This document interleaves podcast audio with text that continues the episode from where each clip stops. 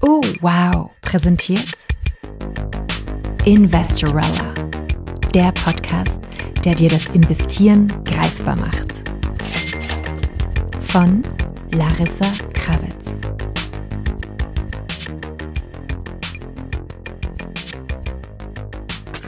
Willkommen zu Folge 75 von Investorella.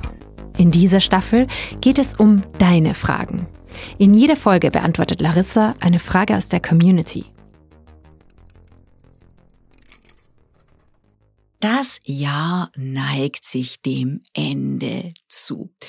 Und viele von euch sitzen daheim und fragen sich, beziehungsweise haben mich gefragt, was sollte ich eigentlich Ende des Jahres bezüglich meiner Finanzen machen? Wie kann ich die Zeit nutzen, so ein bisschen die Zeit, wo die Welt ein bisschen stehen bleibt zwischen Weihnachten und Neujahr in unseren Breitengraden, wo nicht viel gearbeitet wird, wo die meisten Menschen im Urlaub sind, Zeit mit der Familie verbringen, zu Hause sind, bisschen chillen können bei einem Kakao mit Schlagwurst.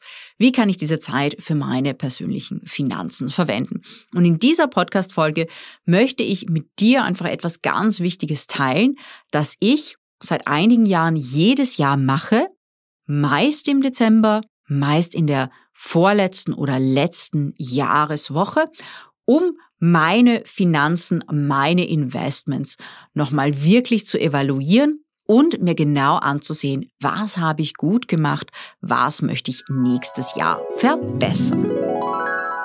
Für nächstes Jahr, also das kommende Jahr, habe ich auch eine kleine Überraschung für euch, nämlich die Finanzen 24 Challenge, Finanzen 2024, eine kleine kostenlose Challenge, die ich für euch vorbereitet habe, damit ihr reich ins neue Jahr starten könnt, also mit wirklich optimalen Finanzen in das Jahr 2024 starten. Auf Instagram und auf investorella.academy findet ihr die Daten zur Anmeldung dazu. Und es wird eine E-Mail-Challenge werden mit täglichen Aufgaben, mit denen du wirklich deine Finanzen halt super mega professionell aufstellst. Bevor wir damit aber beginnen, da wird es auch noch eine Folge dazu geben, schauen wir einfach mal auf die letzten zwölf Monate zurück. Wie mache ich das?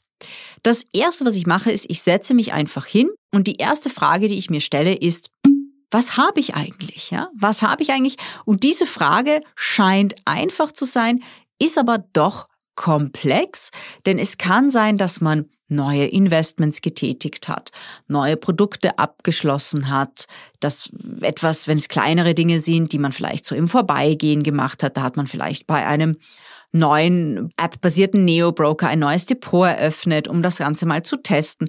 All diese Dinge, dass man mal auflistet, okay, was habe ich eigentlich? Wo habe ich zum Beispiel Sparpläne? Was sind eigentlich meine ganzen Bankverbindungen, meine ganzen Depots? Da ist es auch wichtig, das ist mal ein ganz wichtiger erster Schritt, um zu schauen, habe ich eigentlich alles auf einer Liste? Weiß ich eigentlich, was ich habe? Und viele von euch denken, ja, wie kann es denn sein, dass man das nicht weiß? Hm. Extrem oft höre ich von Leuten, ja, also ich habe da noch irgend so eine Lebensversicherung, die meine Tante irgendwann für mich abgeschlossen hat. Keine Ahnung, was das ist, keine Ahnung, wo dieser Vertrag ist, aber da gibt's noch irgendwie sowas. Ich frage mal meine Mama, die Schwester von meiner Tante, ob die das noch mal, wer hat das damals gemacht? Das ist schon ewige Jahre her. Sowas meine ich, dass man das wirklich einmal alles zusammen hat, dass man das alles in einem Ordner hat, dass man das alles auch digital einmal aufgelistet hat, um zu schauen, was habe ich eigentlich? Das ist mal der erste Schritt. Der zweite Schritt ist dann eigentlich zu sagen, okay, hm, von all dem, was ich habe, ist das eigentlich alles sinnvoll? Was sind da die Werte? Wie haben sich die Dinge im letzten Jahr entwickelt?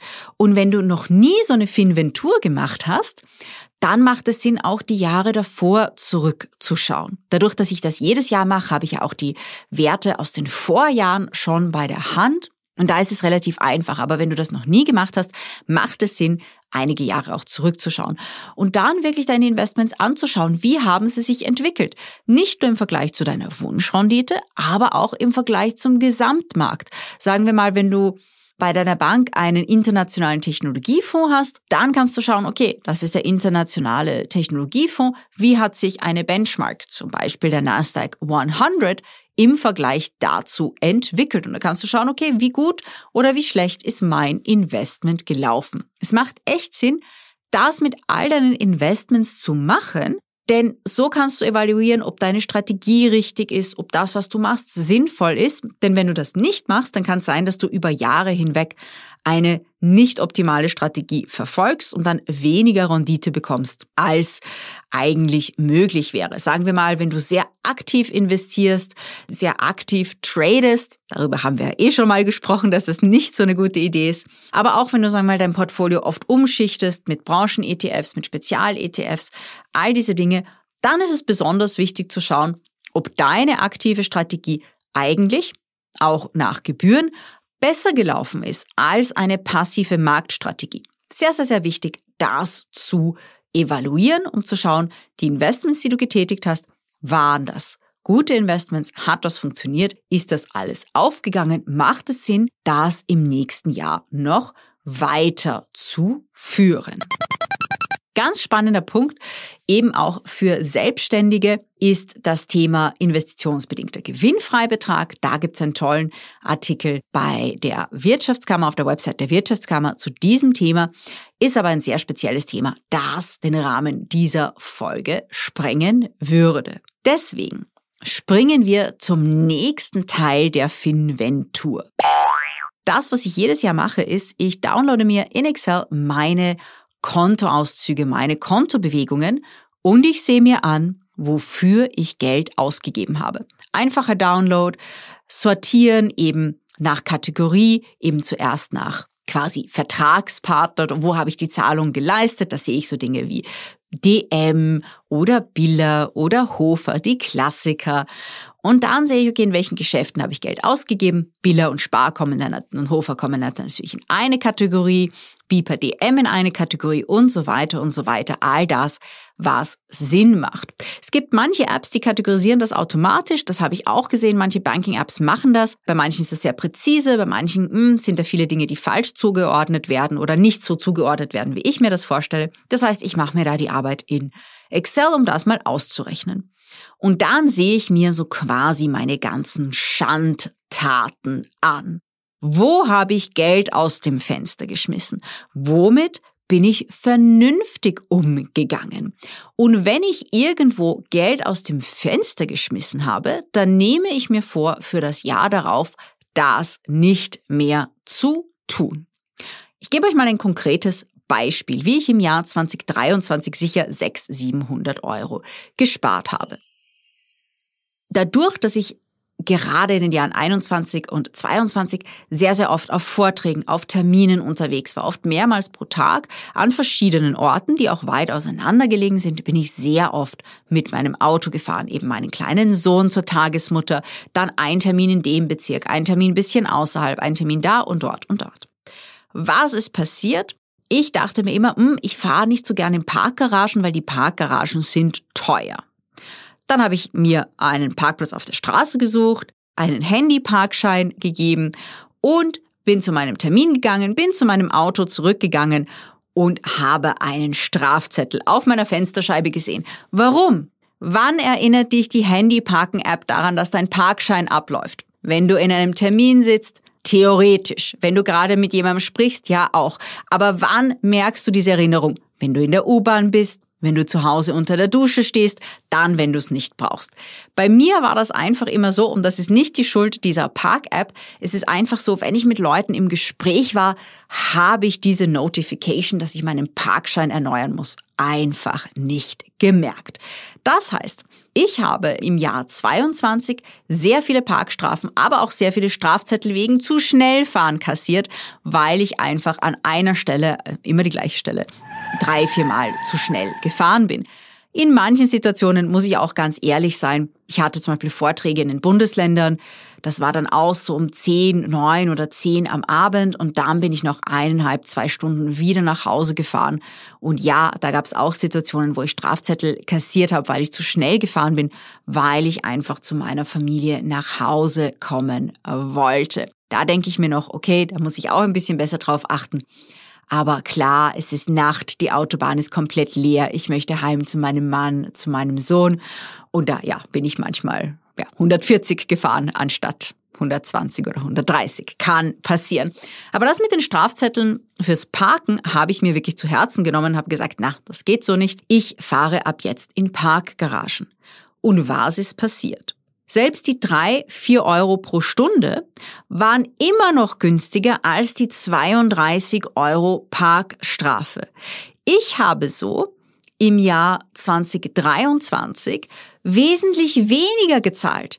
Ich hatte wesentlich, also nur wirklich vereinzelt drei oder vier Parkstrafen in dieses Jahr, weil ich sofort gesagt habe, nein, ich weiß, dieses Konzept mit dem Handyparken, immer auf die Notifications, immer auf die App achten, das funktioniert bei mir in der Praxis nicht weil ich einfach im Gespräch vertieft bin mit Leuten, weil ich manchmal auch im Podcaststudio bin und Podcasts aufnehme. Deswegen fahre ich ab jetzt, wenn es eine Garage gibt, auch wenn sie initial teurer ist, einfach in diese Garage rein und habe mir damit eigentlich zwischen 600 und 700 Euro pro Jahr gespart. Und das ist schon einmal eine ordentliche, respektable Summe. Andere Dinge, das ist bei jeder Person ein bisschen anders. Äh, manche Leute merken, oh, ich habe viel zu viel bei einem gewissen Online-Shop bestellt. Das ist auch eine Geschichte von mir, das war so ein bisschen ein Problem im Jahr 2018. Wie gesagt, ich mache das schon länger dass ich einfach gemerkt habe, ich habe sehr, sehr viele Amazon-Bestellungen und ich habe gemerkt, immer wenn ich jetzt einfach so eine Idee habe, denke mir, oh, das könnte ich brauchen für dieses und dieses Projekt, dann bestelle ich es einfach gleich. Und das war dann schon so viel, dass ich mir gedacht habe, hm, war das wirklich finanziell so smart? Und zweitens, was mache ich mit all den bunt gefärbten Pfauenfedern, die jetzt in meiner Bastellade liegen. Es hatte natürlich einen Grund, warum ich diese Federn bestellt hatte. Das war für ein Kostüm, aber ich hatte vier oder fünf Packungen bestellt und irgendwann habe ich diese doofen Federn dann, dann weggeschmissen, habe ich nie gebraucht. Dann dachte ich mir, hey, nein, das ist eigentlich schade drum. Ich muss nicht alles bestellen, was ich mir einfach einbilde und habe sehr, sehr stark darauf geachtet, habe sogar eine Zeit lang mein Prime-Konto gekündigt. Mittlerweile habe ich es für Unternehmenszwecke, da ich relativ oft Equipment und Kabel und solche Dinge bestellen muss. Also das sind einfach Dinge, da kann man das persönliche Verhalten ein bisschen analysieren und schauen, wo habe ich einfach zu viel ausgegeben? In welchem Geschäft war das nicht sinnvoll? In welchem Bereich, in welcher Kategorie habe ich eine persönliche Finanzschwäche, die sich relativ leicht ändern lässt. Dafür ist diese, diese Finventur wirklich da. Es ist zum Beispiel auch ähm, wird ja immer wieder über den Kaffee Latte gesprochen und ich habe gesagt, ja, ähm, kümmert euch weniger um den Kaffee Latte, sondern eher um die großen Themen, wie dass eure Altersvorsorge passt, dass ihr eure Sparpläne macht und all das. Gleichzeitig, wenn man natürlich jedes Mal, und das ist bei Kartenzahlungen so praktisch, weil da sieht man, wenn man jetzt jeden Morgen an der Bäckerei vorbeigeht und sich einen Sandwich, einen Krapfen und einen Kaffee mitnimmt, geht das mit der Zeit natürlich auch ins Geld. Also das ist auch etwas, da kann man drauf schauen wo sind meine eigenen Konsumgewohnheiten. Ich habe zum Beispiel auch Freundinnen, die immer wenn ihnen langweilig ist, immer wenn ihnen, wenn sie irgendwie frustriert sind oder so, dass sie sich dann ihren Dopamin-Kick auf verschiedenen Shopping-Apps holen. Und wenn ich ihnen dann vorrechne, okay, du hast dreieinhalbtausend Euro übers Jahr gesehen bei dieser Shopping-App ausgegeben, 2000 bei dieser Shopping-App, dann kommt oft so ein kleiner Schock daher und denkt man sich, oh, ich habe immer nur vielleicht für 50 oder für 100 Euro eine cute Kleinigkeit bestellt. Ich hätte nie gedacht, dass das über 5000 Euro, fast 6000 Euro im Jahr sind. Das ist echtes Geld bei vielen Leuten. Und wenn du die Finventur machst, dann siehst du das. Dann wird dir das klar, wo deine finanziellen Schwächen, was den Konsum betrifft, aber auch wo deine Stärken sind. Und die Frage ist natürlich, die du dir jetzt sicher stellst, das, was ich konsumiere, ist das eigentlich normal? Wie viel gibt man im Durchschnitt für Kleidung, für Essen, für Freizeit, für Magazine, für Mode, für Beauty aus. Es gibt bei der Statistik Austria die sogenannte Konsumerhebung, werde ich euch in den Shownotes verlinken. Und da kann man schauen, zum Beispiel, was eine Singlefrau unter 60 in Wien oder sagen wir mal in Salzburg im Schnitt pro Monat ausgibt. Wie viel Prozent von ihrem Einkommen wohin fließen oder wie viel eine Familie in der Steiermark ausgibt. Also da hast du dann auch quasi offizielle Vergleichswerte der Statistik Austria und dann kannst du dir sagen, oh, ich bin aber sehr sparsam bei digitalen Abos oder du denkst dir, OMG, ich habe die dreifachen Ausgaben für das und das und das oder für diese Kategorie, da bin ich wohl ein bisschen abnormal in dieser Hinsicht und sollte meinen Konsum überdenken. Genau dafür ist diese Finventur auch da und das, was manche Leute auch entdecken, ich habe mit einigen Leuten darüber gesprochen, habe das auch mit einigen Leuten gemacht, ist das Thema lokale Ausgaben und Reiseausgaben mega, mega spannend. Es gibt Menschen, die sind ultra sparsam. Die sind so sparsam, dass ich mir denke, oh Gott, jetzt gönn dir doch endlich was. Und dann habe ich mir mit ihnen ihre Urlaubsausgaben angesehen und wir sind draufgekommen, dass diese Person im Alltag hyper sparsam ist und jedes einzelne minus 25 Prozent Sticker, das ihr jemals zugesendet wurde, verbraucht hat. Aber sobald sie sich in Urlaub befindet, macht sie Party und schmeißt das Geld raus, als gäbe es kein Morgen mehr. Woo! Aber leider gibt es ein Morgen und ein Übermorgen. Das ist der Tag, an dem die Kreditkartenrechnung bezahlt werden muss. Und das ist ja dann öfters ein bisschen schwer gefallen. Und da haben wir genau das analysiert und sie hat sich gedacht eigentlich, hey, ich gönn mir nie was. Und da schlage ich dann im Urlaub teilweise wirklich total über die Stränge und ich so, ja, 200 Euro für Cocktails an einem Abend, das ist schon ein bisschen heavy. Wie viele Leute wart ihr? Und dann ist sie nur rot geworden und hat gelacht. Also das sind einfach die Dinge, die man dann bei dieser Finventur lernt. Also macht das wirklich. Ihr lernt mega viel über euch selbst, über eure finanziellen Gewohnheiten. Was auch spannend ist, Seht euch an eure Strom- und Gasrechnungen, eure Energierechnungen, eure Internetrechnungen.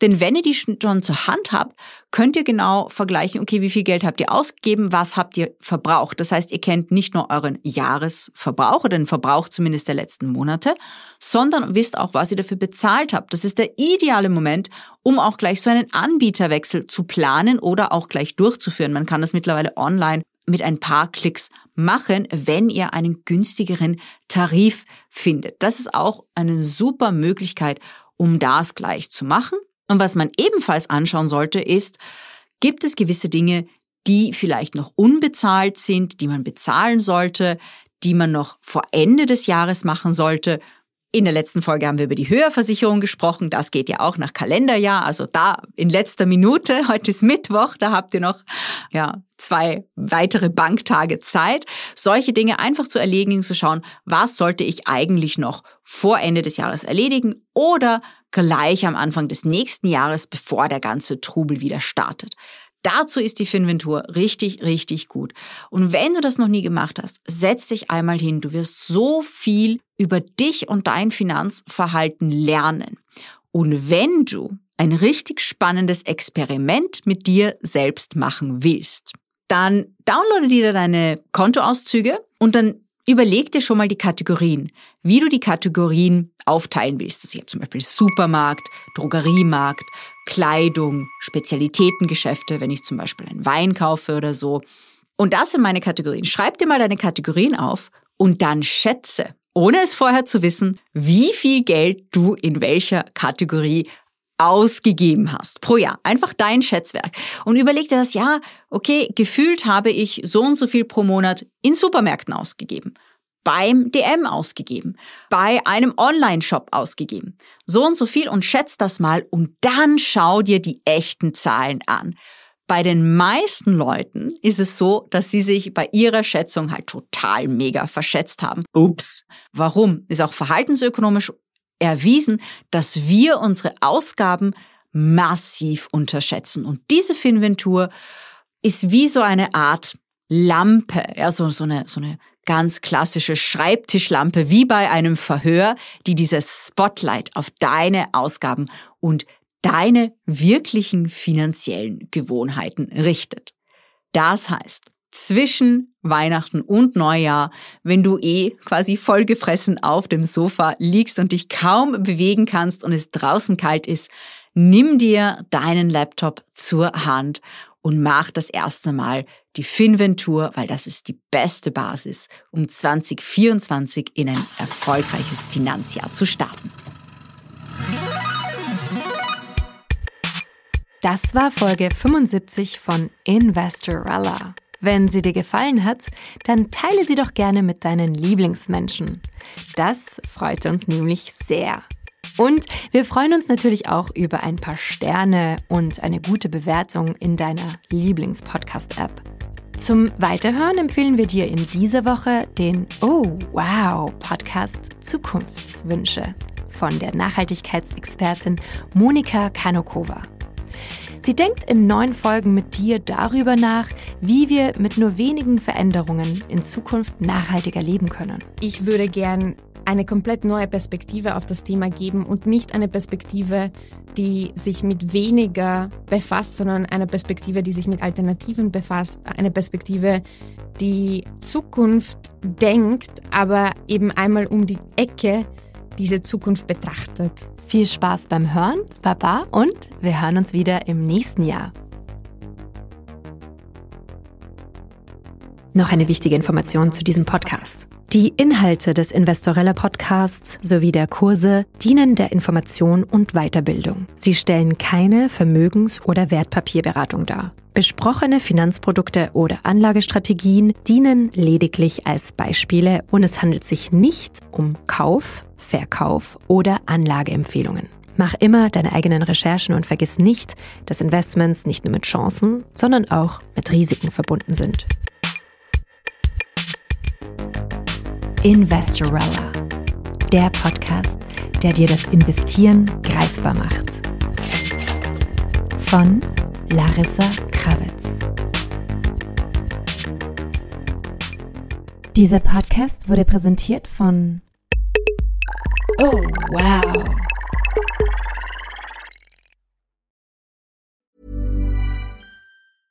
Mom deserves the best, and there's no better place to shop for Mother's Day than Whole Foods Market. They're your destination for unbeatable savings, from premium gifts to show-stopping flowers and irresistible desserts. Start by saving 33% with Prime on all body care and candles. Then get a 15-stem bunch of tulips for just $9.99 each with Prime. Round out Mom's menu with festive rosé, irresistible berry chantilly cake, and more special treats. Come celebrate Mother's Day at Whole Foods Market.